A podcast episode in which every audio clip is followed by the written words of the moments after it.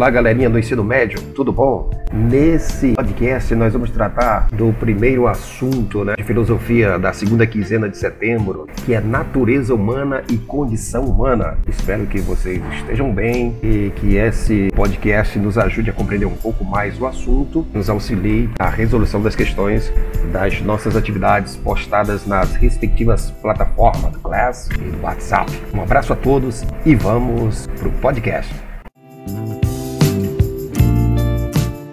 A natureza humana e a condição humana.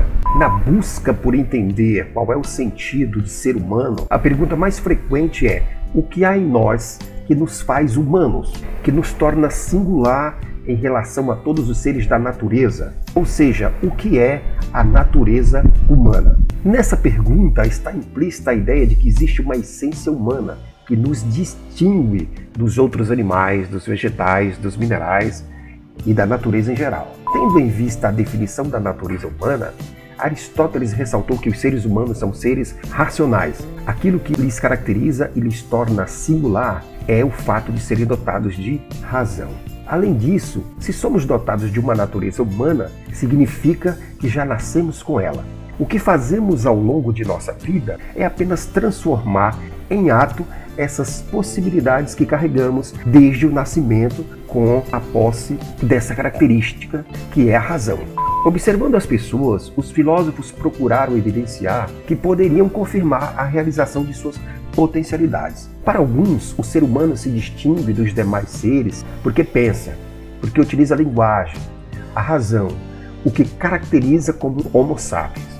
Para outros, a natureza humana reside na capacidade do homem de poder fazer economia. Para outros, a natureza humana reside na capacidade do homem de fabricar, de criar.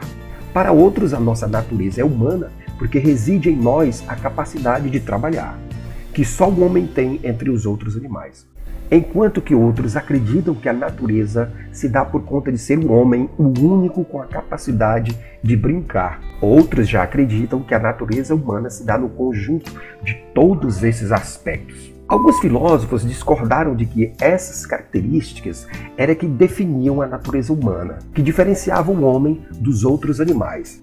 Para eles, o ser humano não é definido por uma característica universal, ou seja, uma característica que esteja presente em todos os seres humanos em qualquer época e lugar. Segundo esses filósofos, o ser humano deve ser caracterizado por aquilo que cada um faz de si mesmo de acordo com as realizações humanas dele no mundo. Eles tiraram o foco, portanto, da definição do que é ser humano da essência e a colocaram na existência. Nessa perspectiva, não há nada universal que defina o que é ser humano. E só podemos compreendê-lo se nós observarmos como os seres humanos vivem e se relacionam com os demais indivíduos e com as coisas do mundo. Para saber o que faz de homens e mulheres seres humanos e não outros seres quaisquer, seria mais importante estudar a condição humana do que a suposta natureza humana. Na condição humana, esta se refere aos fatores históricos, aos fatores sociais, em meios aos quais o ser humano vive, exerce influência, se relaciona e produz novas condições. Na ideia de condição humana não há, portanto, uma noção determinada de ser humano, mas uma abertura de sua compreensão que está de acordo com as diversidades de nossas ações. Esses filósofos colocam muito mais ênfase, portanto, na investigação da existência. A filósofa Anna Arendt compreendia essa condição humana como exercício do que ela denominou de vida ativa, que se desdobra em três atividades humanas fundamentais, que são o trabalho, a obra e a ação. O trabalho é a atividade do corpo humano em sua dimensão biológica. A obra é a atividade da existência, que consiste em transformar a natureza e criar cultura. E a ação é a atividade política, aquilo que os indivíduos realizam entre si.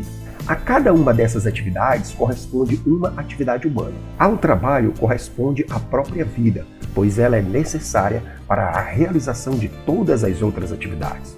A obra corresponde à mundanidade, na medida em que os seres humanos criam um mundo por meio da cultura e é o mundo que possibilita a obra.